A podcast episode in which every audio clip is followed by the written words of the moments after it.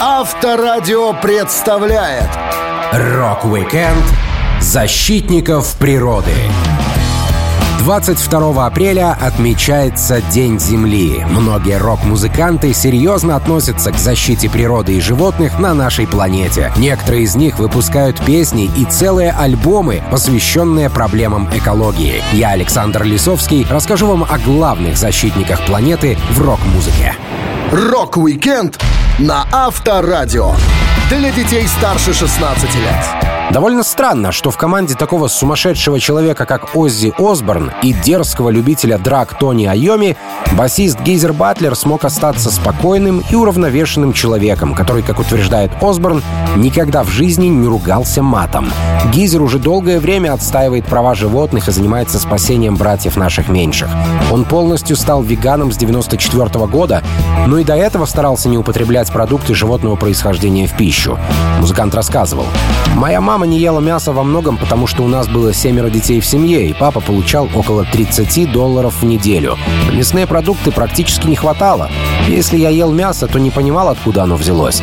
А однажды я разрезал кусок, и из него потекла кровь. Тогда я спросил у мамы, откуда это? И она сказала, от животных. Так во мне и зародился вегетарианец. На концертах Black Sabbath для Батлера всегда было специальное веганское меню. Но в некоторых странах, где культура такого питания не была развита, ему для восполнения сил приходилось съедать огромное количество бананов. Помимо строгой диеты, музыкант активно защищает права животных и даже призывал бойкотировать магазин, который продавал печень фуагра, поскольку этот продукт добывается, ну, очень жестоким способом. Басист делился. «Мои друзья из защиты животных показали мне секретные кадры, снятые на фермах по производству фуагра. Я видел много возмутительных вещей, но смотреть, как эти бедные птицы страдают только для того, чтобы их больную печень можно было продать в магазине, это ужасно. Утки и гуси, используемые для производства фуагра, проживают жизнь полную жестокости, боли и страданий. Им в глотку несколько раз в день засовывают трубки, чтобы поместить в желудок много зерна. Большую часть своей жизни я был музыкантом и не боюсь поднять шум, особенно когда речь идет о жестоком обращении с животными. В детстве у Гизера было много домашних питомцев, он вырос в окружении живой природы и готов при необходимости стать на ее защиту. Музыкант вспоминал. «У меня было три брата и три сестры, и у всех нас были кошки, собаки, мыши, куры, лягушки, черепахи. Эти питомцы стали большой частью нашей жизни. Пес Шалун был моим лучшим другом, но кто-то однажды облил его кислотой, и он чуть не умер. Наши и без того бедные родители тратили уйму средств на его лечение. Меня ужаснуло, что люди могут быть такими жестокими, и с тех пор я стал защитником животных. Батлер и его супруга начали принимать активное участие в борьбе с разведением щенков и кризисом перенаселения кошек и собак. В 2013 году у музыканта дома проживали 9 кошек и 4 собаки, которых подобрали на улице. Гизер рассказывал. «Есть так много собак, кошек и других видов животных, которым нужны дома. Нет причин покупать их в зоомагазине, когда вы можете просто взять питомца в местном приюте. Я своих котов называю в честь рэперов. У меня есть Бигги, Снуп, Чинги, М, как Эминем, Нелли, Паффи и Дре. Все домашние хвостатые рэперы Батлера прекрасно себя чувствуют, поскольку Гизер умеет хорошо заботиться о питомцах. Он даже выступал за внесение запрета на удаление когтей у кошек и собак в штате Нью-Йорк. Такая операция для животного подобна удалению крайней фаланги пальцев человека, а Гизер Батлер, игравший в группе с Тони Айоми, лишившегося фаланги, хорошо понимает, насколько это трагично.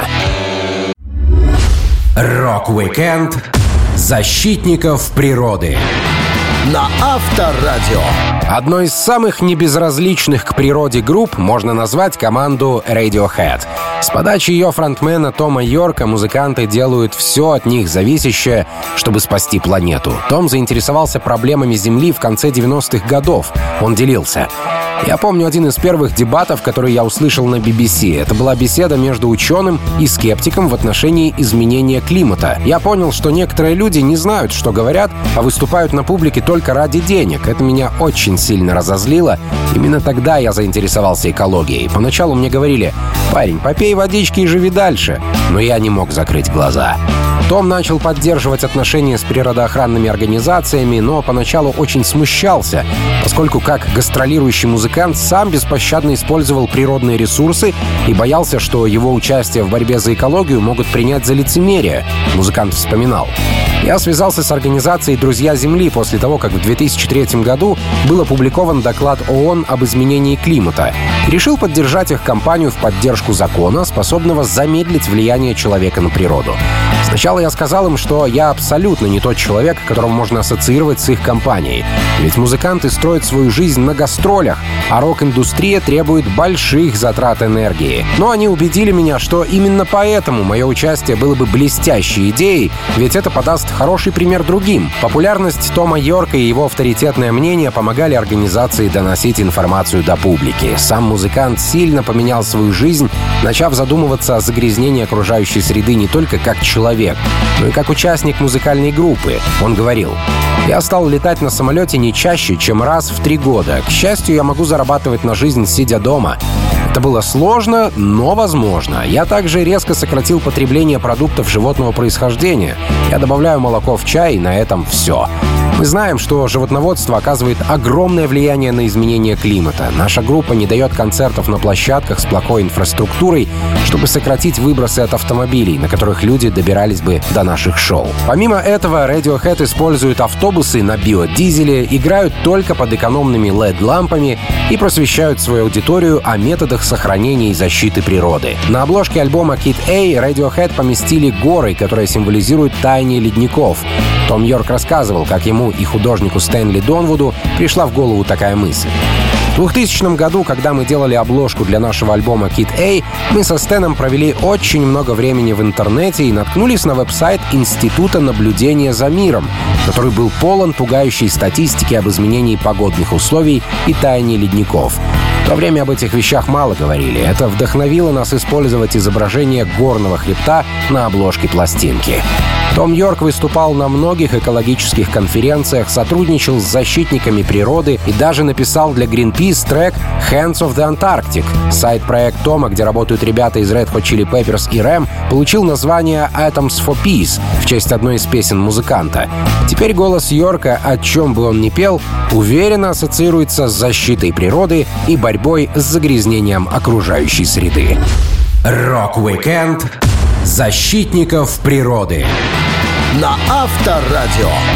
В группе Queen играла пара известных защитников животных. Во-первых, Фредди Меркьюри, который обожал котов, а во-вторых, Брайан Мэй. Гитарист отдал свое поместье для приюта диких животных на время их восстановления. Когда журналисты наведались к Мэю в гости в 2012 году, они насчитали у Брайана 36 ежей, 7 детенышей барсука и двух коричневых сов. У него жили раненые или осиротевшие звери и птицы, попавшие под защиту организации «Спаси меня», за которую музыкант получил награду Международного фонда защиты животных. Гитарист Куин хочет остаться в истории не как музыкант, а как защитник братьев наших меньших. Он говорит, Полагаю, я прожил сумасшедшую жизнь, и наблюдение за дикой природой возвращает чувство спокойствия. Куин — огромная часть моей истории, но у меня есть и другие интересы. Люди знают об астрофизике, но я также люблю садоводство. Я всегда был увлечен благополучием нашей замечательной британской дикой природы. Когда я уйду, народ, несомненно, будет помнить меня как участника Queen. Но я бы предпочел, чтобы меня запомнили за попытку изменить то, как мы относимся к нашим собратьям. Мэй посещает разные приюты, помогая животным. В 2020 году он поехал в Австралию, чтобы навестить пострадавших от пожара коал и даже сыграл им на гитаре. Во всех похождениях гитариста можно почитать в его соцсетях. Одним из самых известных подопечных Мэя считаются барсуки. Музыкант настолько привязан к ним, что даже выпустил парфюм с ароматом этих зверей. Мэй хвастался. У аромата есть заметные земляные ноты, немного чистой барсучьей шерсти, немного сандалового дерева и что-то слегка лаймовое. Мой новый парфюм Save Me подойдет всем, кто хочет пахнуть настоящей британской деревней. Деньги от продажи Save идут на защиту дикой природы. Музыкант давно занимается вопросом защиты барсуков и неоднократно требовал от британского правительства остановить отлов и убой барсуков, которые практиковали британцы из-за опасности распространения бычьего туберкулеза. В 2020 году чиновники наконец согласились на вакцинацию животных. Мэй — вегетарианец, и когда на планете появился коронавирус, музыкант еще раз подчеркнул, что употреблять в пищу мясо не только неэтично, логично, но и опасно, он говорил. Я думаю, всем следует еще раз подумать о том, должны ли мы есть животных. Главная проблема сейчас — это пандемия, которая возникла из-за того, что люди едят животных, и становится все более очевидным вред употребления мясных продуктов. Стать веганом было для меня обычным решением. Я не проповедовал это, не лез людям в душу. Но теперь мы увидели больше последствий того, как поедание животных поставило на колени наш биологический вид. Я думаю, пришло время пересмотреть наш мир таким образом, чтобы не причинять вреда другим. Гитарист Queen основал фонд помощи животным «Спаси меня» «Save Me», который называется в честь песни группы Queen, вышедшей в 1980 году. Главной задачей организации Мэя является обеспечение того, чтобы законы, защищающие животных, сохранились, а не ослаблялись. Мэй считает, что каждый из нас способен спасти планету и в качестве примера приводит всю ту же пандемию. Он говорит, мы научились работать из дома, машины могут не ездить, самолеты могут не летать, воздух может становиться чистым. Мы все снова сможем дышать. Это спасет бесчетное количество жизней. Музыкант часто устраивает благотворительные концерты, помогая животным с помощью музыки Queen. Рок-викенд защитников природы на Авторадио. Для фанатов рок-музыки Сиэтл — это город гранжа, но активисты по защите природы знают, что Сиэтл — это также свежий воздух, зелень, птички и цветочки. Причем в этой экологической красоте есть доля заслуг группы Pearl Jam, которая активно защищает не только локальную природу, но и матушку-землю в целом. Гитарист группы Stone Gossard делился. Когда вы прилетаете в Сиэтл, вы сразу же замечаете, сколько здесь деревьев и насколько тут зелено. Я много путешествую. Каждый раз, когда я возвращаюсь, понимаю, как тут невероятно. Особенно городской лес Сиэтла. У нас есть ряд зеленых насаждений, и многие из них сейчас восстанавливаются. В наши дни на ручьях ведется большая работа по очищению. В Сиэтле много людей, активно занимающихся изучением окружающей среды. Стоун и его супруга больше других в Pearl Jam помогают природе. Музыкант активно следит за экологической обстановкой планеты уже долгое время. Спасать Землю Госсард начал в начале 90-х. Он вспоминал. В 92 году хороший друг наших приятелей из местной группы жил у Норт-Бэй. Там был гигантский участок земли с горячими источниками, шикарными старыми лесами и множеством природных красот. Его продавали, и в числе покупателей были ребята, специализирующиеся на добыче ископаемых. Поэтому мы решили выкупить этот лес. Теперь это заповедник, который защищен на законодательном уровне. Было здорово пройти через все сложности и осознать, что мы защитили пару сотен акров чистой дикой природы.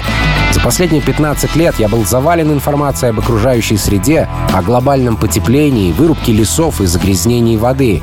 Я всегда пытаюсь делиться этой информацией с людьми и помогать по мере возможности. Возможностей поучаствовать в сохранении планеты у Pearl Jam предостаточно. Они разъезжают только на эко-автобусах, а также участвуют в эко-фестивале Dig It, на котором выступают на сцене и сажают деревья собственными руками. Стоун Госсард рассказывал, как народ активно принимает участие в таких экологических субботниках.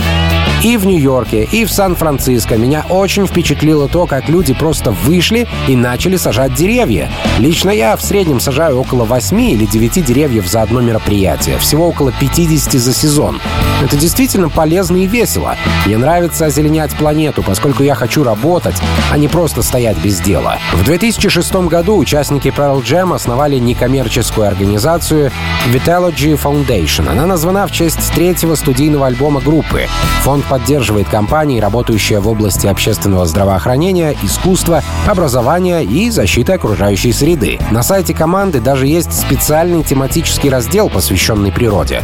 Творчество Pearl Jam тоже не обошло стороной экологическую тему. Недавний альбом «Гигатон» посвящен защите планеты, а на обложке помещено фото известного фотографа-натуралиста Пола Никлина.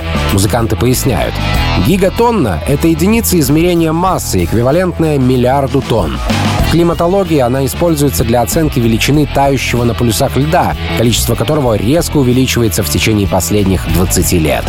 Pearl Jam отдают часть доходов от турне на экологические проекты для поддержки охраны природы на Аляске, а также для помощи тропическим лесам Бразилии и Эквадора.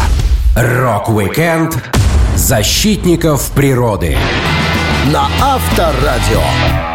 Многие факторы в жизни Пола Маккартни сделали его известным защитником природы. Влияние его супруги Линды, любимая собака Марта и даже известная поездка группы «Битлз» в Индию — все оказало на музыканта большое влияние. Джордж Харрисон вспоминал, как битлы увлеклись странными индийскими книгами и учениями. Он говорил, «Мы познакомились с одним парнем в оранжевом балахоне. Это был Свами Вишну-Девананда. Я читал его книгу, и там многое меня потрясло. Он восставал против самой идеи государственных границ и даже выдал всем нам паспорта граждан планеты Земля. Я прочел его книгу, и она окончательно убедила меня в том, что нужно оставаться вегетарианцем. От мяса меня заставила отказаться мысль о том, что нельзя убивать животных. Но помимо этого есть мясо вредно для здоровья и противоестественно. В книге он пишет, что обезьяны не страдают головной болью, поскольку не едят мясо, а все человеческие заболевания и недомогания — результат противоестественного питания. Еще в этой книге он показывает, как очищать носовой проход, он протаскивает шнурок через нос и вынимает его из изо рта. Есть и другой способ — заглатывание бинта, пропитанного соленой водой. Конечно, учения с вами имели противопоказания и побочные реакции, но индийская мысль и вегетарианство все равно отразились на битлах. Супруга Пола Линда была известной защитницей животных, музыкант всячески ее поддерживал. Поэтому, когда женщина умерла, Пол стал активно участвовать в природоохранных акциях в память о ней. Он говорил, на протяжении многих лет из-за того, что я отдавал Линде главную роль в вопросах защиты животных, некоторые люди время от времени говорили, что я на самом деле не был предан делу и оставался тайным мясоедом. Чтобы доказать, что это не так, я решил активно действовать. Я думаю, что самое большое изменение, которое каждый может внести в свой образ жизни, это стать вегетарианцем. Мясная промышленность считается одним из основных факторов глобального потепления. Этот удивительный факт обнаружился в исследованиях последних лет. Поэтому я призываю всех задуматься о том, чтобы сделать простой шаг, помочь нашей драгоценной окружающей среде и сохранить ее для будущего детей. Помимо пропаганды вегетарианской кухни, Пол активно борется с проведением лабораторных испытаний на животных. Много лет назад он помог организации защиты животных ПЕТА заставить General Motors отказаться от использования свиней и бабуинов в краш-тестах и убедить жилет не отравлять и не сжигать животных химикатами в лабораториях. Музыкант делился. Иногда люди слишком верят профессорам в белых лабораторных халатах и предполагают, что есть необходимость в тестировании на животных только потому, что это никто не запрещает. Я считаю, что это пережиток темных веков медицинской науки, и более просвещенные ученые в наши дни знают, что они могут получить надежные результаты с помощью современных гуманных методов.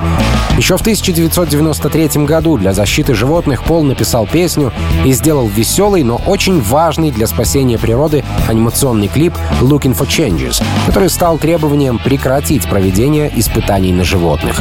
Его дочь, модельер Стелла Маккартни, вся пошла в родителей и в своих модных коллекциях не использует мех и кожу.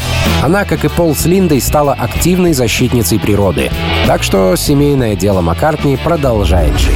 Рок-викенд защитников природы на Авторадио. Если большинство небезразличных музыкантов помогает природоохранным организациям, информируя своих поклонников о важности следовать определенным правилам, чтобы сохранить планету, то фронтмен группы Midnight Oil Питер Гаррет сделал куда больше. Он сам пробился в австралийское правительство и даже был министром охраны окружающей среды. Как истинный австралиец, Гаррет все детство проводил на природе, так сказать, среди диких кенгуру. Он вспоминал. «После школы мы собирались на улице, не было цементных водосточных желобов, о которые можно было бы ломать голени, и, к счастью, было мало заборов. Машин на дорогах почти не ездило. На проезжей части нам ничего не мешало играть в крикет. Мы катались на скейтбордах, строили домики и забирались на самые высокие деревья. Когда мы стали старше, то отправлялись в долину реки Лейн Коув. Ехать по ухабистым тропкам на велосипедах было самым лучшим чувством.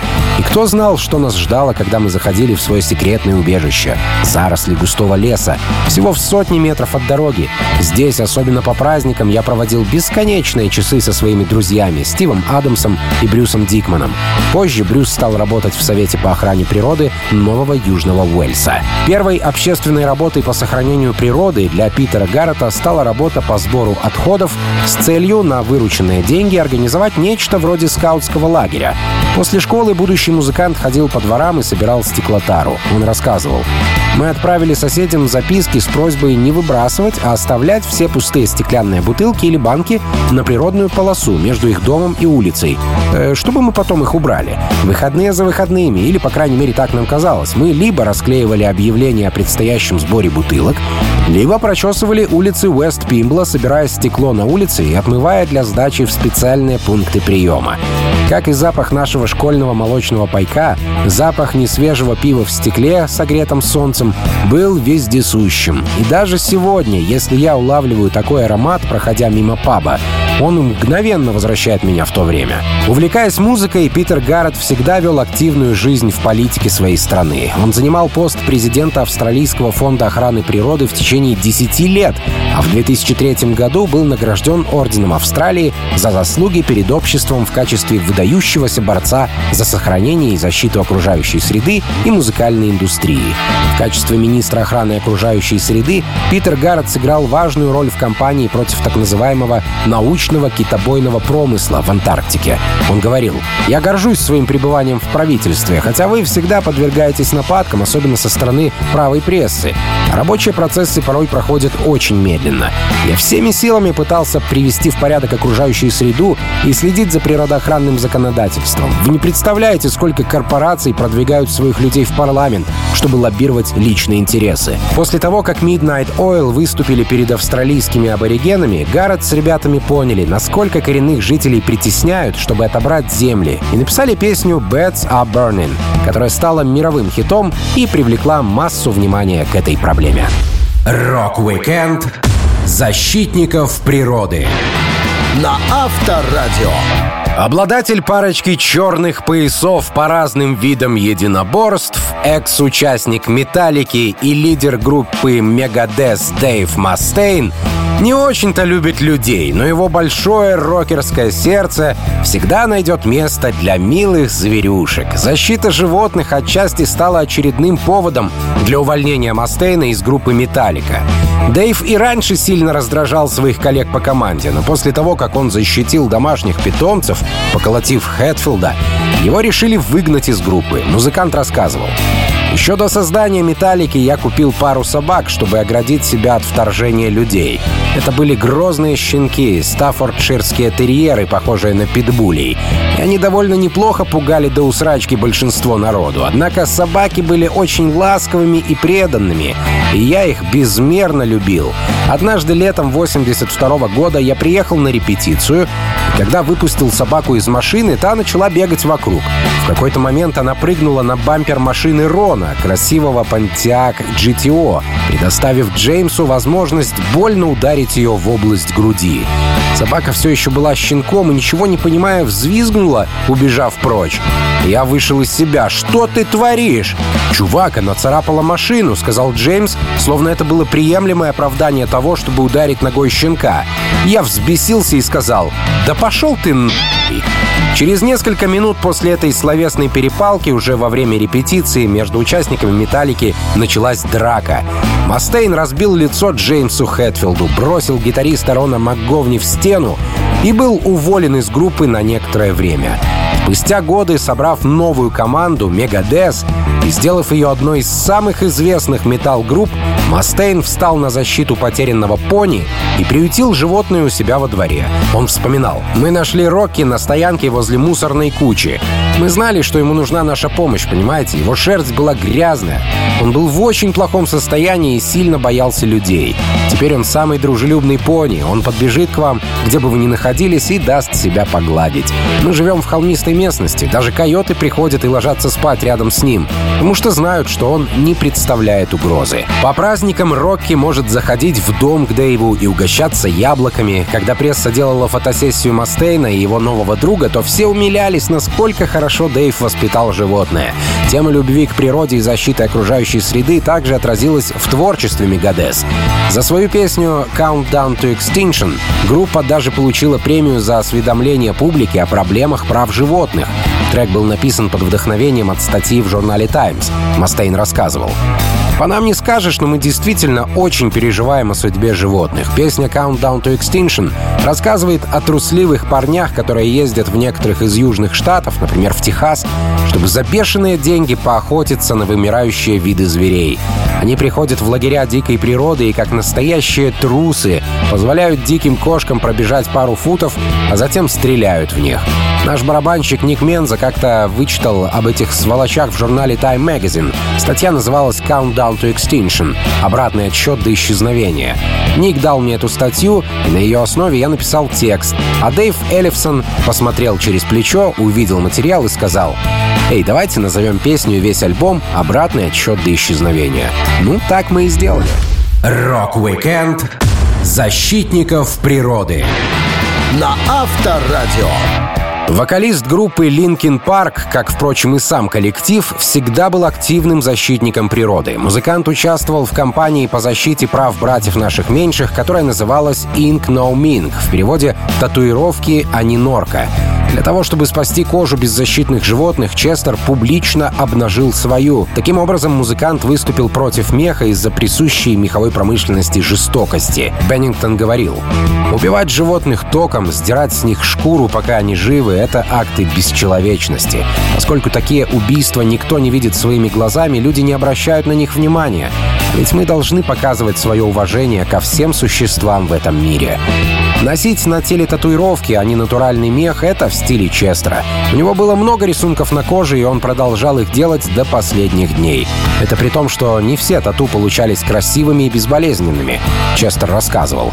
Над моей первой татуировкой можно посмеяться. Я жалею, что сделал ее. Она появилась в 18 лет. У нас работала девчонка. Мне казалось, что она беспредельно крута. Она была такой рокершей, татуированной от шеи до пяток. Я грезил ей, она мне казалась богиней. Мне хотелось, чтобы эта девушка набила мне тату.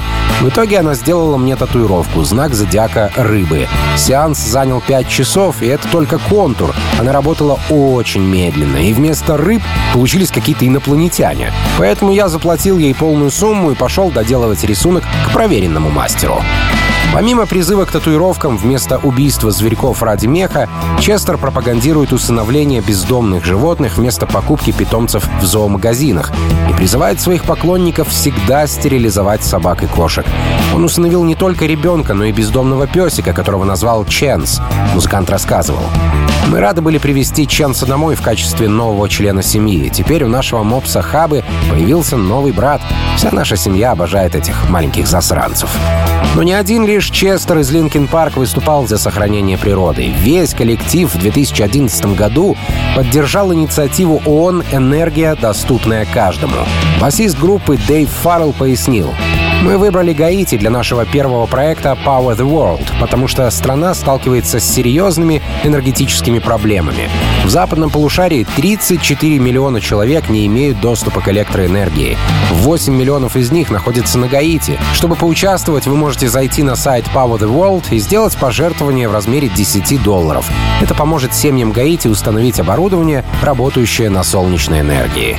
Помимо оказания помощи гаитянцам в переходе от освещения керосиновыми лампами на зеленую энергию, Linkin Park помогали в борьбе с лесными пожарами в Калифорнии и устранении последствий этой трагедии. Музыканты затрагивали тему экологии в песне «What I've Done», клип на которую был снят в калифорнийской пустыне. Но видеоряд на композицию охватывал куда более широкий спектр мировых проблем. Используя свою популярность, группа Linkin Park несла знания в массы. Последним сообщением в твиттере Честера навсегда остался ретвит о том, что с 1950 года было создано 7 миллиардов тонн пластикового мусора, которого хватит, чтобы покрыть весь Манхэттен слоем толщиной в 2 мили. Рок-викенд защитников природы на Авторадио. Вокалист и барабанщик группы Eagles Дон Хенли оказался одним из ярых защитников природы. Правда, он решил не браться за экологию всей планеты, а начать с дорогих его сердцу мест. Хенли родился в Техасе и активно защищает техасские болота и озера от посягательств застройщиков. Он рассказывал. «Под лысыми кипарисами в озере Кадда я поймал свою первую рыбу, когда мне было 8 лет. Окунь. Не очень большой, но это было захватывающе. Техас — волшебное место, и вы точно никогда не не видели ничего подобного. Озеро Каддо сильно пострадало от нефтедобывающей промышленности, поскольку под его водами было обнаружено черное золото, а в 6 километрах от воды построили завод. В 1992 году активисты основали Институт озера Кадда и провели большую работу по восстановлению экологии района. Хенли регулярно направлял внушительные суммы в этот институт, спасая родные места от застроек. Музыкант и сам выкупал некоторые участки, чтобы на них не могли возвести промышленные предприятия или укатать в асфальт. Он делился. «Мои корни в Техасе. Я всегда поддерживал связь со своим родным городом. Я возвращаюсь туда часто, у меня там дом, и мы с детьми регулярно ездим в эти края. Они выросли в Далласе. У нас есть ферма площадью 200 акров. Я считаю своим долгом помогать родным местам, озеленять и реставрировать площадь перед зданием суда, восстанавливать само здание. Это ведь очень древняя постройка. Сейчас с развитием больших городов маленькие местечки либо укатывают в бетон, либо забрасывают. Это очень грустно. Самым известным экологическим сражением Дона Хенли стало сражение за земли, на которых жил его любимый писатель, философ и натуралист Генри Дэвид Таро. Для жизни и работы он выбрал тихие, красивые места возле Волденского пруда. Хенли читал Таро, и как только узнал, что священные для него территории под угрозой застройки, сразу начал действовать. Музыкант вспоминал. Как-то в новостях я увидел, что в двух шагах от Волденского пруда будет построен офисный парк. Это меня просто взбесило. Я записал имена людей, которые давали интервью, и нашел одного из них через справочную службу. Он никогда не слышал о группе Eagles, но мы славно побеседовали и договорились, что я выкуплю эту зону. Для того, чтобы собрать необходимую сумму, около 8 миллионов долларов, Хелли обзвонил знакомых музыкантов и устроил концерты с участием Элтона Джона, Айра Смит, Стинга, Роджера Уотерса и других рокеров, которые помогли собрать деньги на покупку водохранилища. Помимо этого, он организовал запись трибьют альбома Eagles, средства от продажи которого тоже пошли на сохранение природы. Спасенные музыкантам места важны не только для поклонников Торо, но и для самого Хенли. Он говорил, «Я открыл для себя Торо после того, как бросил колледж за полсеместра до выпуска, чтобы заботиться о своем умирающем отце в 1968 году. Болезнь папы глубоко потрясла меня, так же, как смерть брата Торо была для него большим потрясением. Вернувшись домой, я бродил по лесу со своей собакой, читая Генри Дэвида. Его книга очень поддержала меня. Я нашел в ней силу и мудрость, которые помогли мне пережить это трудное время. Многие экологи считают Уолденский пруд священным. Это не просто лужа и кусок земли. Это наша история и наше будущее. Благодаря усилиям Хенли пруд был спасен, и вся прилегающая к нему территория стала заповедником, надежно защищенным от посторонних посягательств и укатки в бетон. Рок-викенд защитников природы на Авторадио. Участник группы Buffalo Springfield, обладатель нескольких Грэмми и просто небезразличный к планете сольный исполнитель Нил Янг, своим примером уже более 50 лет показывает, как можно защищать Землю от вредных выбросов. Он стал активным защитником окружающей среды с 1970 года, когда в мире впервые прошел День Земли. Именно это событие вдохновило музыканта на борьбу с вредными выбросами, копотью и нефтяными компаниями. Самым запоминающим Выдающимся шагом Нила Янга к чистому воздуху стало переоборудование его старой машины Lincoln Continental 1959 года на экологическое топливо. Стоило это дорого, музыкант рассказывал. Вместе с несколькими друзьями-инженерами я превратил свой Линкольн, который был известен своими жуткими выбросами, в электрический гибрид. Не все было безоблачно. Однажды машина сломалась посреди пустыни. Меня это не остановило. Я люблю старые автомобили, но чувствую себя виноватым, когда вижу их потребление. На момент выпуска авто 59 -го года было самым тяжелым кабриолетом, когда-либо построенным Фордом. Оно весило почти 3 тонны, но мой пример доказал, что даже таким тяжеловесом для работы не нужна нефть. Конечно, повторить экологический подвиг Нила Янга, который стоил музыканту более 120 тысяч долларов, отважится не каждый, но такой поступок был хорошей рекламой современным экоавтомобилем. Сожалению, позже Линкольн Янга загорелся и уничтожил 70% склада, где находился, включая автомобили, гитары и памятные вещи. Но музыкант все равно не потерял веру в свою эко-ласточку. Он делился. Была допущена ошибка. Это не вина машины. Я настроен восстановить авто. Знаете, я раньше думал, что вы можете изменить мир, написав песни, но это не совсем так. Можно вдохновить лишь несколько человек, заставить некоторых из них изменить свое мнение. Зато мой Линкольн способен намного серьезнее поменять мир. Тема защиты окружающей среды была в творчестве Янга во все времена. Первая композиция, посвященная этой проблеме, песня Vampire Blues 1974 года, обличающая алчность нефтедобывающих компаний. В ней Янг выступает в роли нефтяного магната, разрушающего планету своим грязным бизнесом. Помимо этого, природа стала одной из главных тем альбома «Гриндейл» 2003 года, а текст более поздней композиции «Who's Going to Stand Up» открыто призывает к запрету углеводородного сырья. Нил делился. Большую часть времени я прислушиваюсь к звукам природы, к симфонии, которая постоянно исполняется всем, что окружает мое ранчо. Во всем этом есть музыка. Я не знаю ничего более непосредственного, живого, и всем сердцем желаю это оставить для своих внуков. Я хочу будущего, в котором сохраняется природа, и законы не пишутся нефтяными компаниями. Помимо своей фермы, Нил Янг заботится о фермах других людей.